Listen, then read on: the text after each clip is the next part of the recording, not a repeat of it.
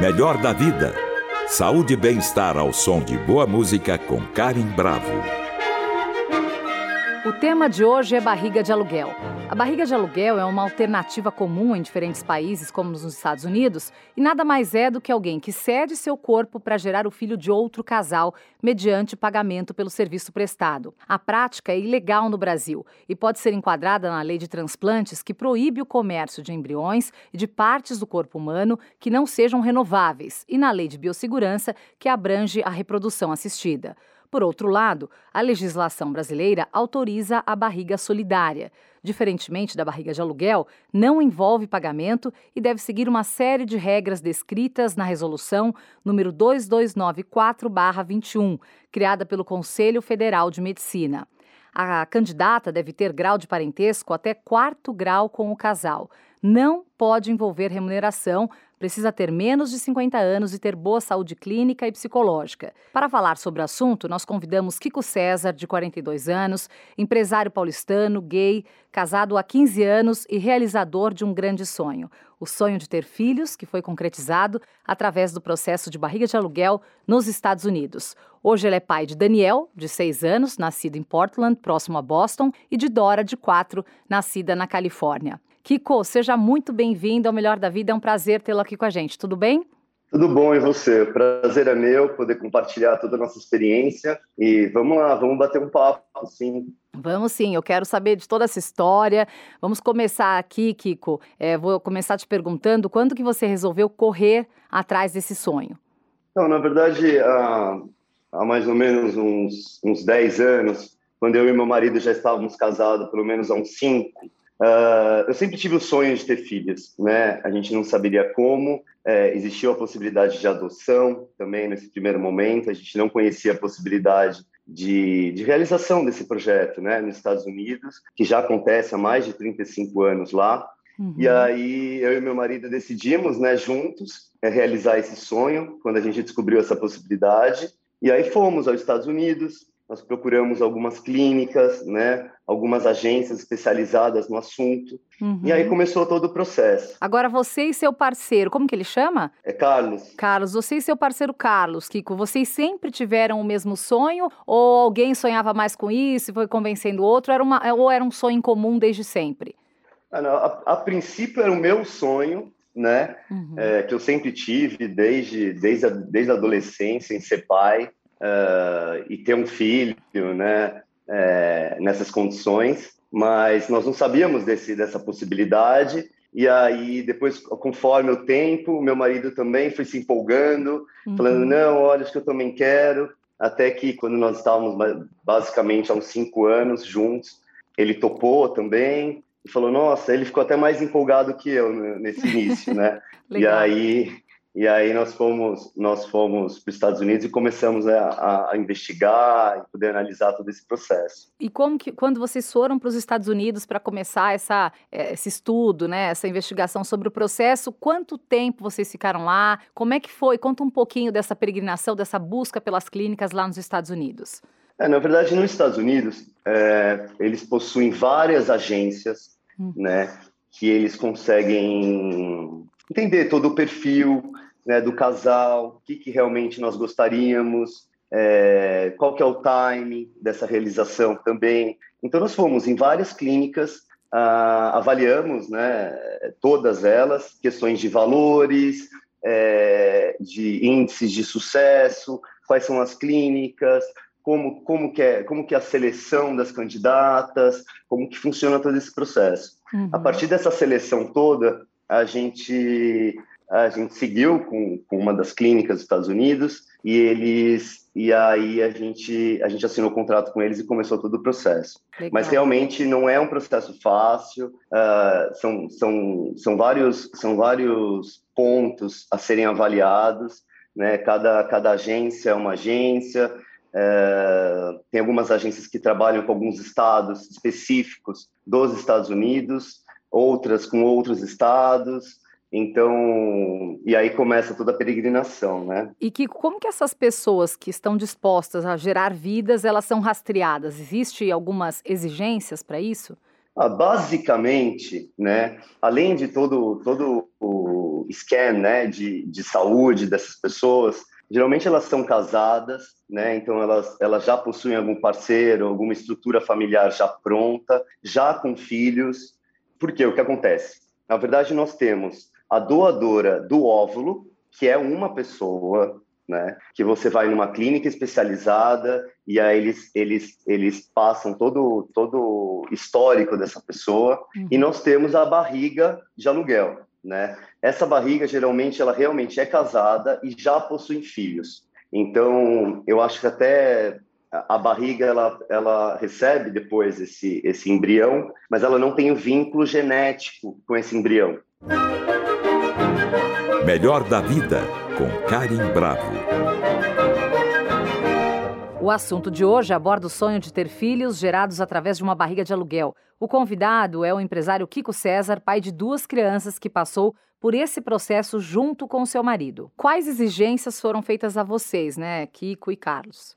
Ah, na verdade, é, o que eles, o que, que eles, eles nos perguntaram, né? Essa realização de sonho, né? Se realmente era um sonho é, real, né? Dessa, dessa necessidade que nós tínhamos, a questão de saúde, essa estrutura, essa estrutura familiar é algo que para eles também é uma coisa muito importante. Uh, depois eles fazem, uh, eles passam, né, uma seleção de vários casais que estão dispostos a realizar esse processo. Nós fazemos, é, nós escolhemos alguns casais, né, até que a gente chegou num casal e eles também eles têm também a possibilidade de escolher a gente. Então nós fomos para os Estados Unidos uhum. né, depois de assinar o contrato com essa agência e nós faz, nós fizemos um match, né? Então nós fomos jantar com o casal Sim. Aonde o casal tem que dar sim para a gente e a gente também tem que dar sim para eles. Que legal. A partir desse sim, uhum. aí sim a gente começa aí toda uma história com eles, né? Sim. Paralelamente a isso, uh, nós temos também uma clínica, né? Com uma agência especializada, aonde ela passa todo o perfil da doadora desse óvulo. Então nós temos várias informações, nós temos fotos da pessoa, nós temos é, todo um questionário de saúde, não só dela, mas da família, dos irmãos, dos avós, né? Até testes de QI nós tínhamos essa informação. Que legal. E, é... qual, qual dessas informações você acha que pesou mais para a escolha de vocês? Teve alguma que foi marcante? Olha, nós fizemos uma tabelinha, na verdade, né, para escolher essa pessoa que acho que seria uma coisa muito especial. Então, Uh, logicamente, a parte, a parte de saúde é algo muito importante. Por exemplo, tinha uma candidata que ela tinha um histórico familiar de Alzheimer, né? Sim. E no meu caso eu também tenho histórico de Alzheimer, né? Minha mãe tem Alzheimer. Então, esse foi um ponto que a gente que a gente falou, poxa, eu acho que com essa candidata a gente não deveria seguir. Tem que evitar. Né? Uhum. Mas eu acho que o mais importante de tudo isso é, é o match, né? É esse, essa intuição é, que eu tive quando eu, quando eu olhei a primeira foto dessa candidata, e aí a gente, a gente é, fez esse, esse mapeamento de todas e acabou escolhendo essa candidata. Legal. Mas eu acho que basicamente saúde e esse match né? De você olhar Esse e falar, feeling, nossa, né? senti alguma coisa legal dessa pessoa, sabe? Legal. E, e, você me diz uma coisa: o fato de vocês serem um casal homossexual, isso muda alguma coisa para essas agências e para esses, para essas barrigas que estão dispostas a gerar vida ou não? Pelo nosso sentimento, pela nossa experiência que nós tivemos, não houve, não houve problema nenhum né? Eu acho que é geralmente é 50%, geralmente não tem, não tem uma porcentagem específica, mas são casais gays, muitas vezes é um, é um, é um homem somente ou uma mulher somente solteira que tem o desejo de ter um filho nessas condições ou um casal heterossexual. Então eu senti que não, não tem essa, esse problema com relação à parte deles. Ótimo, legal. E escolhida a barriga, deu match, concluímos, vamos seguir adiante. O percurso foi complexo, é, ou tudo aconteceu tranquilamente? Como que era o contato de vocês com esse casal? Havia contato, não havia contato depois que, que tudo aconteceu? Nos conte um pouquinho dessa trajetória, dessa espera aí pelos nove meses. Então, vamos lá. Escolhida a, a doadora e a, a barriga, né? A gente, ah, eu acho que o primeiro passo, logicamente, é assinar, né, com a, com a agência todos os contratos e tudo mais, que são bastante, são bastante, são bastantes documentos a serem avaliados, né? Até porque esse processo nos Estados Unidos já acontece há muitos anos, então eles têm todo um know-how é, com relação a isso. Então, a primeira, a primeira informação é com relação à doadora, né? Então, lá mesmo você tem doadoras que, que recebem um valor, né, para estar uhum. tá doando, e tem outras que realmente fazem gratuitamente, porque muitas vezes a irmã não conseguiu ter filho, então ela acha que é, uma, que é, uma, que é algo muito interessante dela poder ajudar. Todas as candidatas é, também nos falavam da, da valorização no sentido de ajudar o próximo, né? ajudar a realização de um sonho de um outro casal ou de uma outra pessoa nisso. Então acontece essa, essa doação. Então nós vamos lá, nós também é, cedemos nosso esperma nessa clínica e eles vão criar alguns embriões. Né? Nesses embriões é feito todo um, um rastreamento onde eles selecionam né, os, os embriões excelentes, os embriões que não vingaram, então eles eles congelam, né? E, e a partir daí uh, eles implantam na barriga na barriga de aluguel. Convidado de hoje é Kiko César, pai de dois filhos gerados em barriga de aluguel. E quanto tempo leva então, tudo isso para uma barriga de aluguel engravidar, Kiko, mais ou menos?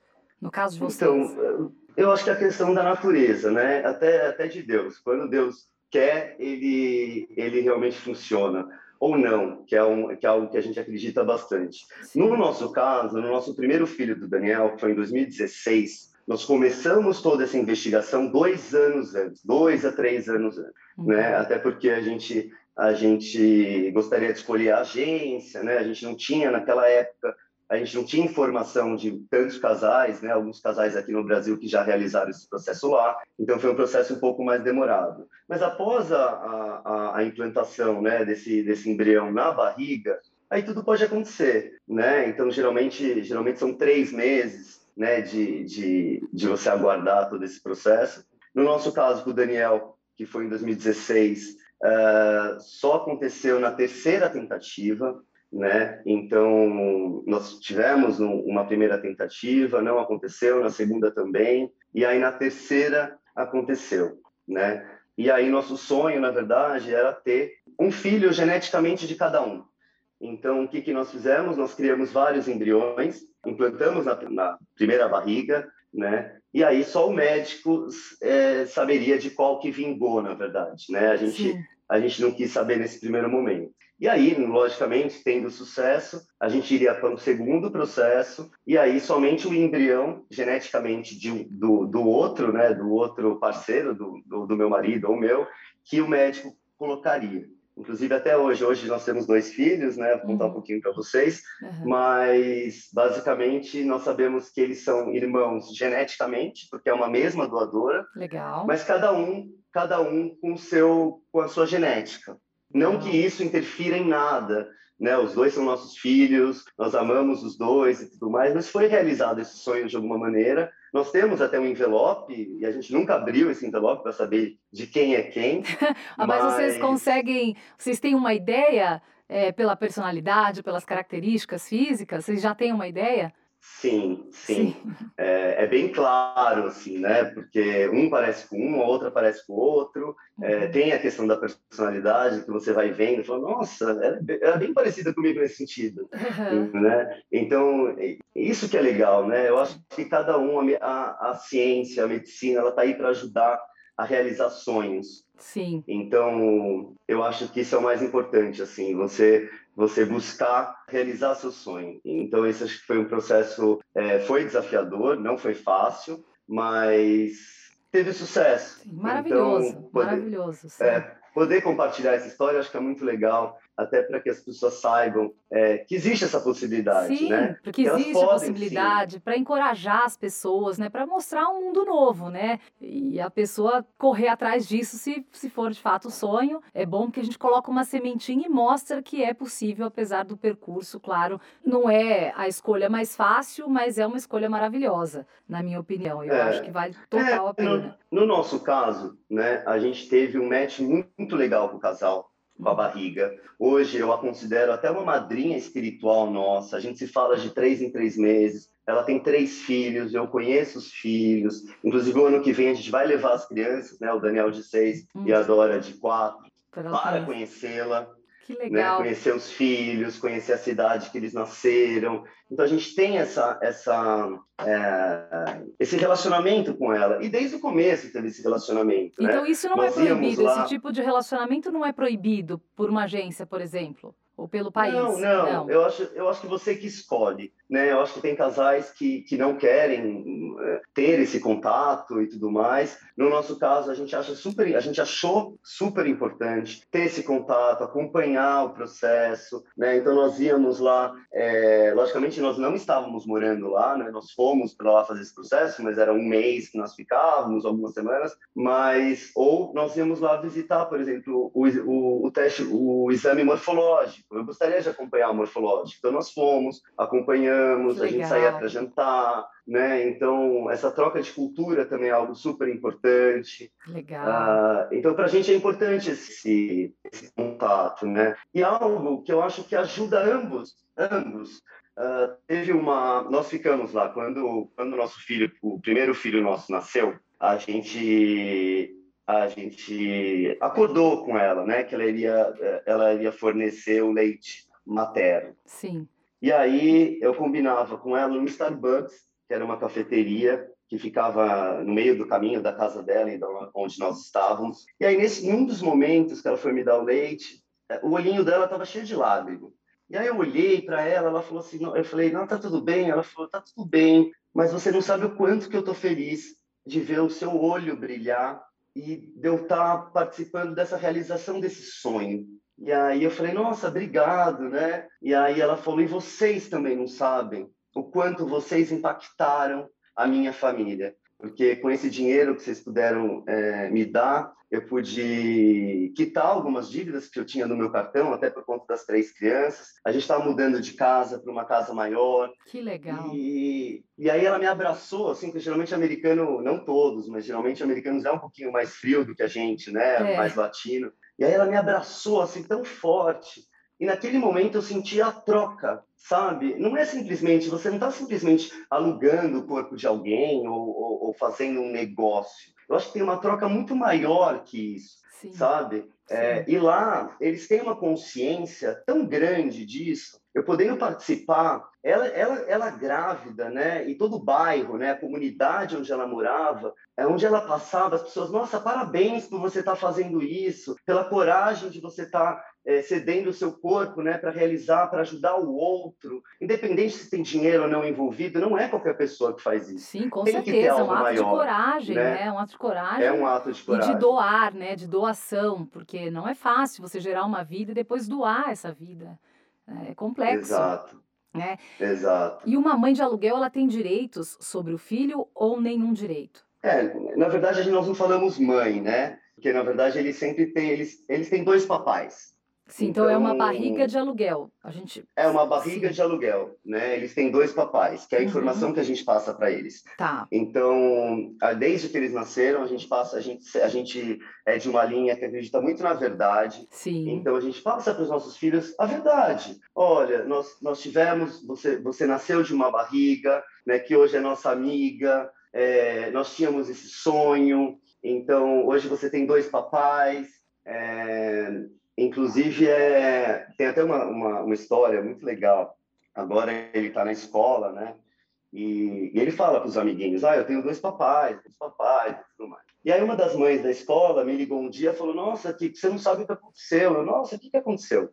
Ela falou: Ah, o meu filho chegou aqui em casa falando que o Daniel tinha dois papais e que, era, e e, e que ele queria ter dois papais também. E aí, e aí eu ria, né? E ela falou: Nossa, o que, o que você falou para ele? Ele falou: Ah, eu também quero ter dois papais, eu também quero ter dois maridos, meu filho. e, e aí a gente riu, riu horrores e tudo mais. Então, é, eu acho hoje a, essa diversidade muito importante. Claro. É, famílias de todos os jeitos, Sim. né? Passar a verdade para as crianças, porque muitas vezes é, a, a sociedade, a família, ela fala: Não, mas não é muito cedo para eu mostrar essa realidade para os meus filhos? Será que vai influenciar o meu filho em alguma, em alguma coisa? Eu falo, não, né? Primeiro porque o ser gay, você, você não é influenciado. Como as pessoas falam, ah, eu, eu, eu, eu, eu respeito a, a, a decisão, de, de, a opção de qualquer um. Né? E, na verdade, não é uma, não é uma opção ser homossexual. Né? Então, ah, você mostrar para a criança, desde pequenininho, que existe sim novas, eh, existem diversos modelos familiares. Uhum. Né? Hoje em dia você tem muitas mulheres solteiras que têm filhos, você Sim. tem famílias com duas mamães, com dois papais, um papai e mamãe, tem família que é criada pela vovó. Uhum. Então, é, mostrar essa realidade desde cedo para a criança é algo muito importante, até para o desenvolvimento dela. Para que quando ela cresça de fato na adolescência, ela não vê algo que, que nossa, que ela nunca soube que existia. Sim, é, é natural, né? é a história dela. Ela foi criada assim com a verdade, né? com essa naturalidade que vocês levam tudo, porque é assim que tem que ser. Isso para ela, ela vai crescer, ela vai sendo criada com isso. Então, é isso, essa é a verdade dela, e isso é muito natural para ela. É importante que isso seja colocado desde cedo também. Eu acho que é isso que é uma, um dos pontos, os pilares mais importantes. Melhor da vida, com Karim Bravo.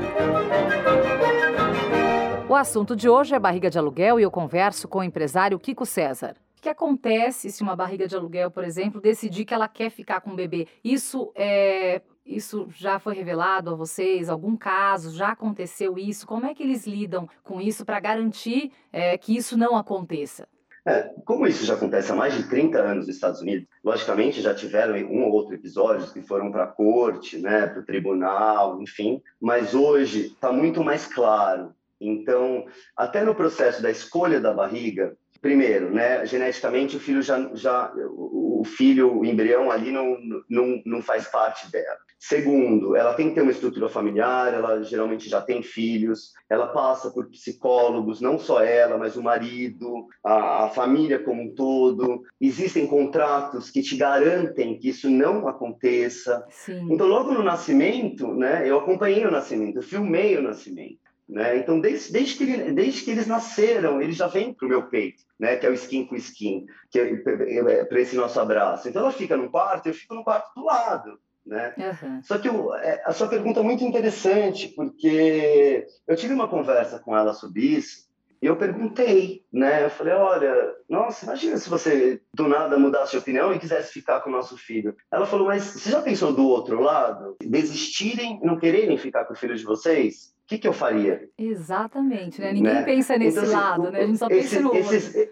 Exatamente. Então, assim, esses medos, eles acontecem, mas com a legislação a, a, favor, né? Por isso que eu acho que isso, isso é algo que no Brasil deveria já acontecer, né? Essa possibilidade é, de ser tudo enquadrado nas leis. Sim. Então você assina um contrato, você passa por psicólogo, você faz todo um processo certinho, é, a chance de dar algo, algo errado é, é, muito remota. Claro. Né? Você tem uma segurança. então isso por, por direito não, não acontece. Que bom, que bom. E Kiko, nos conte agora do pós, né? Como é que foi a adaptação de vocês, assim que vocês voltaram dos Estados Unidos e inseriram essa vidinha, as vidinhas, né? É, no dia a dia, porque a gente sabe que criar filho não é fácil. E, e, é uma adaptação constante, né? A gente vive aprendendo. Queria que você contasse para a gente como é que foi essa adaptação aqui com eles depois que voltaram dos Estados Unidos. Olha, é, eu tenho uma irmã que ela é muito presente, então esse esse lado feminino que eu também acho importante, né? Você ter uma referência feminina também no, no na, na, educação e desenvolvimento das crianças. Então ela, ela também nos ajudou muito nesse processo. Mas eu acho que quando nasce uma criança nasce um pai ou nasce uma mãe. Sim. Né? É, logicamente, nós nos preparamos muito, né? Eu fiz curso é, de, como, de como segurar a criança, questões do berço, né? a altura do berço, os perigos, né? A casa, ela muda. Então, quando você é, é, é solteiro, ou quando você é casado e não tem filhos, toda, toda a experiência é outra, né? A sua outra casa estrutura, é outra, né? Mas quando, é, cultura. Quando entram os filhos, é, todo mobiliário, né? Você tira mobiliário, você muda isso, Põe muda tela. aquilo. Nossa, é, é, é a chupeta, é o que, que pode, o que, que não pode, como dar banho. né? Então, mas tudo com muito amor, assim, foi muito tranquilo, assim, porque você estava realizando um sonho, então e você se preparou para esse sonho, né? Então eu dava, nós dávamos banho, a gente, a gente, a gente trocava as crianças, era cocô e xixi toda hora, é, então a gente é, eu não, eu não, as pessoas, nossa, você tem coragem. Eu falo, nossa, eu não vejo como coragem, eu vejo, eu vejo com naturalidade, Sim, né? Sim, é natural. É, logicamente, e não é fácil, né? Então, as pessoas falam, ah, eu vou ter um filhinho, ai, que lindo, maravilhoso, é meu sonho. Não, não é fácil. Não é fácil. Né? Você não dorme, você fica preocupado, é, eu não dormia muitas vezes, a criança acordava de duas em duas horas, ou de três em três horas, eu ia lá para ver se ela estava respirando. É. É, então, você põe o dedinho. Pai né, novo, né? Você, você vai no berço e coloca o dedinho embaixo do nariz, porque a criança está tão quieta que você desacredita. Fala, não, não é possível que ela está duas horas sem chorar, vou lá ver se está viva. Exato, né? exatamente, exatamente. Então, mas foi um processo, foi um processo relativamente ok, assim, né? Claro. É, com todos os desafios, nós estamos passando é, durante todos os desafios. São crianças muito amorosas, né? Eles, eles, eles têm orgulho de ter dois papais, sabe? É ótimo, eles falam com muito claro. amor, assim. Olha, nossa, eles falam para as pessoas: olha, eu tenho dois papais, né? E as crianças ao redor delas, os amiguinhos, não questionam, falam: que legal, né? Sim. Então eu acho que é uma, é uma quebra assim de, de, de cultura que eu acho que é, que é bem importante. E vocês têm alguma dificuldade hoje, no dia a dia, que você gostaria de compartilhar aqui com a gente? Olha, eu acho que a única, é, a única dificuldade que eu vejo é com relação à informação. Então, quando você conversou né, de, da possibilidade da gente compartilhar a história com você, eu achei bem interessante. Uhum. Porque muitas famílias, inclusive na escola deles, não sabem como falar para os filhos.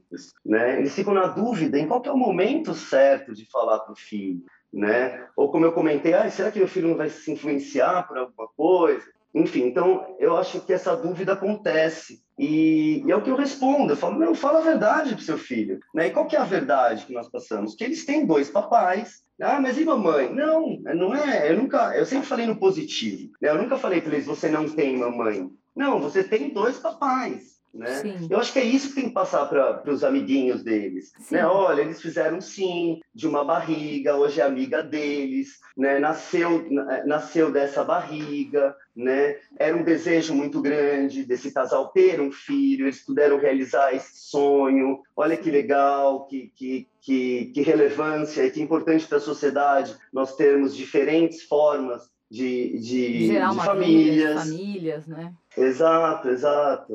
É. Que isso é importante quando a gente toma uma decisão como essa, né, Kiko? Certamente, em algum momento, o preconceito virá, as dúvidas virão de como abordar o tema, né? Acende uma, uma luz, porque foge do convencional. Então, é por isso que eu te perguntei das dificuldades, porque com certeza em algum momento vocês sentiram um olhar diferente, né? Ou um, um julgamento de alguém que não tem uma não tem essa visão, ou não imaginava essa possibilidade, e tem esse receio mesmo de como lidar com os filhos. Então é bom a gente colocar isso aqui e até mostrar como que vocês fazem, porque com certeza vocês já estão preparados, vocês já aprenderam a lidar e já têm um discurso pronto para auxiliar qualquer pessoa que chegue perto de vocês e que venha ou com uma, um preconceito horroroso ou que venha com uma palavra de apoio, vocês sentem isso no dia a dia. Né? É, assim, até, até, no, até o momento nós não sentimos, né? Uh, o que eu acho que vai acontecer, principalmente com os nossos filhos, mas é o que eu acredito, né? A questão do bullying. Todo dia, nós temos, é, nós temos o gordo, nós temos o magro, nós temos o cabelo X, o cabelo P, né? Então, assim, sempre alguém vai tentar bulinar ou vai ter algum preconceito com relação ao Sim, outro. Sim, todos né? nós então, passamos por isso, né? Todos nós passamos por isso, né? Principalmente nós, que já temos uma, aí por volta dos 40 anos, nós passamos isso. Então, assim, aí o gordinho era bulinado de algum jeito, a outra que era baixinha, todo mundo falava ah, baixinha. Então, assim, em algum momento da vida, todos vão passar por algum tipo de, de dificuldade, ou bullying, que, né? ou não, ou uma piadinha e tudo mais. E eu acho que isso vai ser natural claro. né? Porque eu acho que nós temos que prepará-los para isso. A gente tem que preparar essa criança hoje para a diversidade, para o respeito, Sim. principalmente pela para a empatia do outro, é. né? Então são valores humanos que eu acho que que você tem que colocar na mesa e deixar claro para as crianças, né? O que vale hoje, né? Que é o amor, que é a verdade, né? A empatia. Diálogo, eu acho que é isso né? que falta, Sim, né? Com certeza. Então é isso, Kiko. Acho que ficou super claro. Adorei a entrevista. A gente bateu um papo super legal. O que eu queria mesmo era contar a história de vocês, contar como tudo aconteceu, o que, que vocês vivem hoje, né? Como é que vocês viviam com os dois pequenos aí, lindos, Dora e Daniel, que eu já conheço por foto. Foi muito legal, viu, conversar com você, Kiko. Nós conversamos com Kiko César, de 42 anos, empresário paulistano, pai de dois filhos lindos gerados no processo de barriga de aluguel nos Estados Unidos. Foi um prazer saber da sua história, Kiko. Até mais. Até mais, o prazer foi meu. Tchau, Beijo tchau. grande. Tchau, tchau. Para saber mais sobre nossa programação, acesse o Guia do Ouvinte no site da Cultura FM, www.culturafm.com.br. E para comentários e sugestões, entre em contato através da Central de Relacionamento 0 Operadora 11 2182 3222 ou em nossa página do Facebook, Cultura FM Oficial. Siga a rádio no Instagram, underline Cultura FM. Nossos programas também estão disponíveis em podcast. Procure por Melhor da Vida na plataforma de sua preferência. Trabalhos técnicos Wagner Freitas. Produção Viviana Morila. Melhor da Vida. Saúde e bem-estar ao som de boa música com Karen Bravo. Realização Rádio Cultura de São Paulo.